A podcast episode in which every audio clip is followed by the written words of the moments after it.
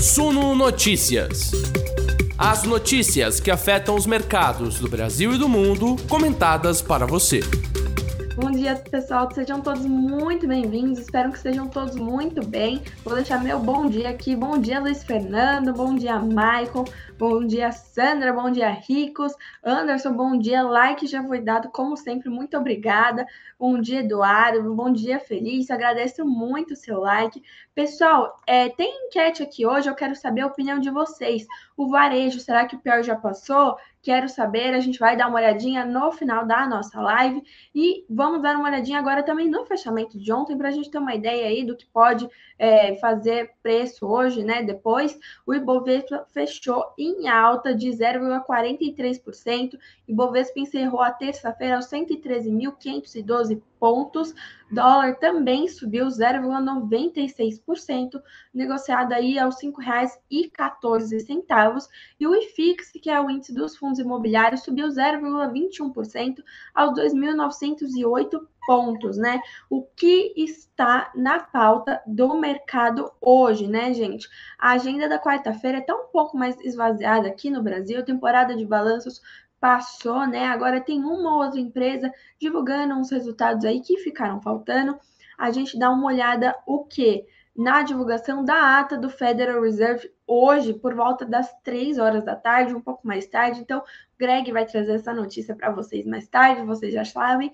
E é, ainda nos Estados Unidos também saem dados de varejo hoje, vendas no varejo em julho, né? Mas o que fica mesmo é, no olhar do mercado, lá com a lupinha apontando, essa ata do Federal Reserve sobre a reunião, né? A última reunião de política monetária que teve elevação de juros e mais que o Fed aí sinalizou que talvez é, aquela, aquele apelo mais agressivo teria passado já, sabe? Que o pior já foi, agora as coisas estão tomando um rumo, mas aí outros dirigentes do Federal Reserve dizem que não, a vitória ainda não chegou, que ainda tem muito para a gente ver e há uma possibilidade aí de um no, uma nova elevação na reunião de setembro. Então a gente vai ficar de olho hoje nessa ata funciona mais ou menos da mesma forma que a ata do Banco Central aqui, quando tem cupom, tem as próximas direções, né, as possibilidades para as próximas reuniões, a direção que o Federal Reserve está querendo seguir. Então, a gente fica de olho nisso hoje, coloca a nossa lupinha lá, porque, claro, pode fazer preço tanto hoje, quanto amanhã, quanto depois, quanto na semana de, aí de decisão de política monetária, que vai coincidir com a mesma é, do Brasil. Será uma super quarta aí, quando tem decisão de política monetária aqui do Copom e lá do Federal Reserve. Aqui, dados do varejo lá dos Estados Unidos podem ser relevantes também para uma próxima decisão do Federal Reserve. Não tem a ver necessariamente com a ata de hoje, mas aí pode é, implicar na próxima decisão que será em setembro, final de setembro, 21 de setembro, né? Pode levar a ajustes aí, dependendo de dados também de inflação, de emprego, tudo isso junto, a gente fica de olho. E o mercado já cogita né, uma elevação de 0,5 ponto percentual para a próxima reunião do Federal Reserve, abaixo aí daquela decisão de 0,75 ponto percentual que a gente viu por reuniões seguidas. Então é bom ficar de olho nisso.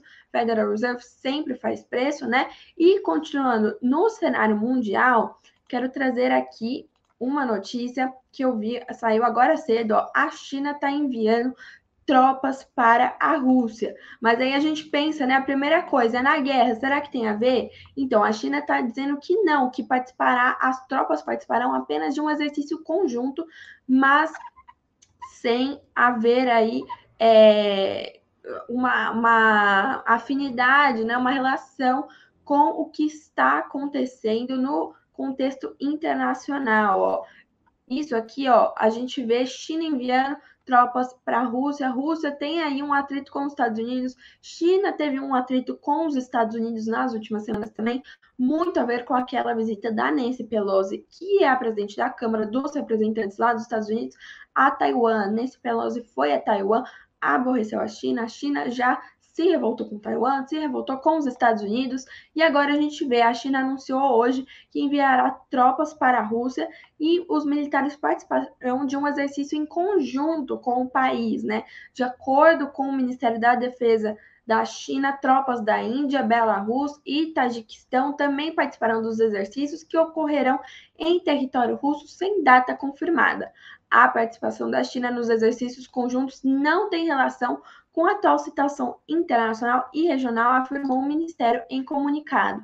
Os exercícios fazem parte de um acordo de cooperação anual bilateral, acrescentou aí o Ministério né, chinês e os exercícios serão conjuntos semelhantes, liderados envolvendo a Rússia, é, envolvendo a China, né? Os liderados pela Rússia, que já envolvem a China, que já foram realizados em outros anos, né? O objetivo é aprofundar a cooperação prática e amigável com os exércitos dos países participantes, aumentar o nível de colaboração estratégica entre as partes e fortalecer a capacidade de responder a várias ameaças à segurança, disse o comunicado. Isso ainda é uma notícia bem recente, a gente não sabe como o mercado pode reagir, se vai reagir, mas é sempre ficar bom de olho, porque o cenário internacional muitas vezes interfere aí na, na, na administração aí do mercado, né? Como o mercado reage. Falando ainda de exterior, a zona do euro revisou o PIB do segundo trimestre e reduziu para 0,6% o crescimento, né? O crescimento na zona do euro foi revisado em leve baixa, 0,6% em relação ao trimestre anterior, enquanto o emprego desacelerou no mesmo período é, em alta de 0,3%, de acordo com os dados divulgados nesta quarta-feira. Na primeira estimativa, no final de julho, a Eurostat, né, que é a agência local lá, calculou em 0,7% o avanço do PIB dos 19 países que compartilham a moeda única, o euro, aí, contra 0,5% de alta no primeiro trimestre. Ao mesmo tempo, inflação no Reino Unido está atingindo um recorde em 40 anos, subiu 10,1% em julho. Em junho, a inflação em ritmo anual foi de 9,4%. Taxa de inflação no Reino Unido a mais elevada em 40 anos, estimulada em particular pelo aumento dos preços dos alimentos. É, os aumentos dos preços foram generalizados no mês passado, mas os alimentos subiram em particular, especialmente padaria, laticínios, carne e legumes né? Isso foi explicado. A alta de preços pode superar 13% em outubro, quando estão previstos aumentos drásticos dos preços da energia, segundo as previsões do Banco da Inglaterra. Reino Unido já enfrenta aí uma crise do custo de vida com salários que não acompanham a inflação. Além disso, a gente sabe também tem toda uma instabilidade política, né, lá no Reino Unido, é, o primeiro-ministro Boris Johnson deixou o cargo, estava aí nessa instabilidade de escolher um novo premier para o Reino Unido e também já tem uma expectativa para o segundo trimestre semestre, perdão, segundo semestre no Reino Unido de forte desaceleração da atividade econômica, né, pessoal? A gente tem que ficar de olho nisso. Claro, pode, é, Estados Unidos a gente costuma levar mais em conta, é uma economia mais forte, mas Europa sempre influencia também. Bom, eu quero falar agora do cenário corporativo, mas vou ver os comentários de vocês. Bom dia, Fábio. Bom dia, Emerson. Emerson falando que hoje tem Black Friday, ó, pessoal, ficando aí de olho. Bom dia, Fabiano. Bom dia, Israel. Douglas dizendo que esses países parecem crianças birrentas com poder nuclear uma boa observação, né? Bom, a gente fica de olho nisso e agora vamos voltar um pouco a nossa atenção aqui para o cenário corporativo local. A, o mercado está começando a reagir aos balanços divulgados agora do segundo trimestre de 2021. A gente vê aqui é, analistas recomendando a compra da Eletrobras após um resultado misto no segundo trimestre de 2022. BTG Pactual, Itaú BBA e o Goldman Sachs recomendaram a compra das ações da Eletrobras após analisarem o resultado do segundo trimestre de 2022. Primeiro resultado aí da companhia, né? A companhia foi privatizada no começo deste ano, depois de uma longa novela aí de vai privatizar, não vai, foi privatizada esse ano, já teve mudança também no cenário de gestão, né? É, o comando da empresa já foi trocado. O Wilson Ferreira Júnior, que havia deixado o cargo de CEO no início do ano passado, muito por conta da, da privatização, voltou E justamente após essa privatização, BTG Pactual diz que o lucro foi impactado pelo EBITDA, que é o, o lucro operacional da empresa, refletindo principalmente perdas cambiais sobre a dívida em moeda estrangeira, variação monetária nas obrigações pós-capitalização, variação monetária dos empréstimos compulsórios e lucro de 897 milhões de reais na venda de Itaipu, né? É, o BTG avalia que a Eletrobras é um dos nomes mais baratos, das empresas mais baratas que eles estão cobrindo, né? O BTG vê a Eletrobras pós-privatizada combinando a vantagem do setor de serviços públicos, a alta liquidez e vários gatilhos relacionados ao turnaround nos meses à frente. O Itaú BBA, outra instituição, já vê o resultado da Eletrobras como neutro, afetado por diversos itens não recorrentes. Pós-privatizado, Itaú BBA afirma que a Eletrobras deve ter mais flexibilidade para implementar as mudanças que podem torná-la uma das melhores empresas de utilities do mundo, né? A gente vê essas é, reflexões mais positivas das casas de análise. O Goldman Sachs também mantém a recomendação de compra para as ações da Eletrobras com preço-alvo de 61 reais. Ontem a Eletrobras fechou em queda de 0,49% na terça-feira e hoje a gente já vê aí um, talvez um resultado mais positivo com essas avaliações boas, né, do, das casas de análise.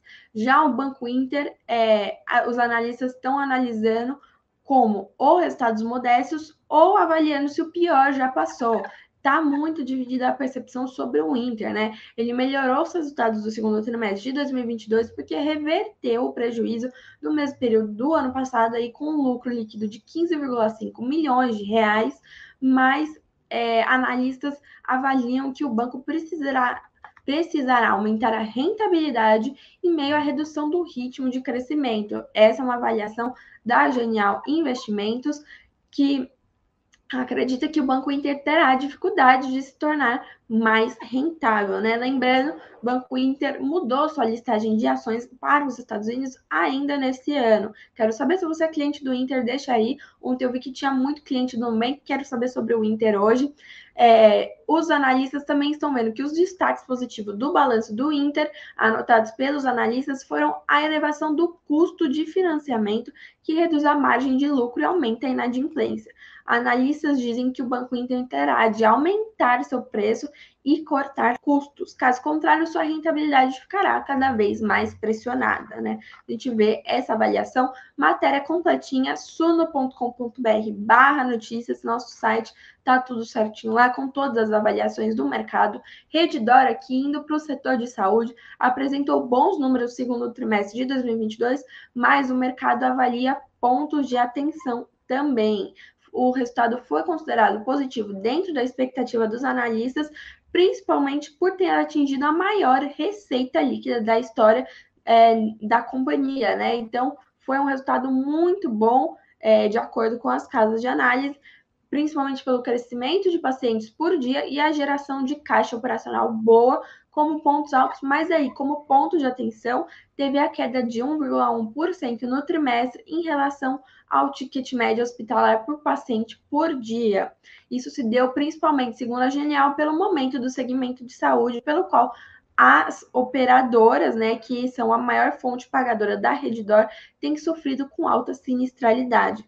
Além disso, os custos cresceram 13% ao ano, acima do crescimento da receita no segundo trimestre, pressionando a margem bruta da companhia. Mesmo assim, os analistas consideram o resultado da Reddor como positivo e com recomendação de compra. Você investe na Reddor? Comenta aqui para eu saber. Também o varejo tem a ver tudo com a nossa enquete. O varejo já passou pelo pior. É a recuperação do varejo? É a hora das americanas? Os analistas estão revisando a recomendação e estão dizendo por quê, né? É, a Ativa Investimentos elevou a recomendação das ações americanas de neutro para compra, muito por conta de uma maior exposição a produtos de ticket médio mais baixo e uma maior penetração nas vendas digitais. A Americanas vem se destacando frente a seus players listados no Brasil, tanto em expansão de vendas como na performance das lojas físicas. E-commerce, a gente sabe, bombou, estourou logo após a pandemia, né, com o isolamento social, as pessoas não saindo, shoppings fechando, lojas fechando, tinha que ter um jeito de comprar e-commerce foi a solução pro varejo e agora também com a reabertura do comércio, né, o fim do isolamento social, as lojas físicas têm que se mostrar fortes de novo. Isso está pesando nos balanços das varejistas, né? Os analistas também estão observando que, com a combinação das operações físicas e digitais do ano passado, é possível ver americanas apresentando ganhos de sinergia e, por consequências, margens mais saudáveis na comparação anual. Varejo aí está no radar do mercado desde a última semana. As varejistas estão subindo, mesmo aí com prejuízo visto no segundo trimestre. E, claro, a gente fica de olho porque pode continuar fazendo preço. Já o Melios, a ação caiu 10% ontem, com o mercado reagindo ao balanço do segundo trimestre, né? O que afetou isso? Esse prejuízo que aumentou em mais de 300%, foi quatro, quatro vezes maior do que o resultado negativo de 6,7 milhões no segundo trimestre de 2021. As ações caíram 9,8%. O Itaú BBA reiterou recomendação de compra para as ações da empresa, dizendo que a companhia enfrentou um cenário adverso devido à desaceleração do e-commerce no Brasil e despesas extraordinárias. A XP já avaliou que o crescimento de custos de despesas responsável pelo prejuízo se deu pelo desenvolvimento dos produtos do Melios, ou seja, Melios aí foi desenvolver sua plataforma, seus serviços e aí teve prejuízo. Então a XP resolveu manter a compra, é, recomendação de compra, né? Já o Nubank ontem saltou 19,5% com avaliação positiva sobre o segundo trimestre de 2022, mas preocupa analistas ainda, né? As ações tiveram um salto bom. Agora, no pré-market já estavam caindo um pouquinho, 2,33%, mas a gente viu uma alta do Nubank nos últimos dois dias. Segundo o BSBB, o lucro líquido ajustado do trimestre veio em linha com as expectativas e o balanço do Nubank trouxe surpresas positivas. Já o índice de inadimplência de 90 dias, que cresceu, foi o ponto negativo para a análise aí do mercado. O índice poderia ter vindo maior caso não houvesse estratégia do Nubank de diminuir a oferta de crédito. Quero saber se você é cliente do Nubank e se investe no Nubank, se está valendo a pena. Por fim, para a gente já encerrando nossa conversa, ótima notícia para quem investe em Itaúsa, né? Eu sempre vejo muita discussão ao redor dos dividendos da Itaúsa e a empresa já disse que prevê aumentar o valor de dividendos no médio prazo. Isso foi uma fala do CEO, né?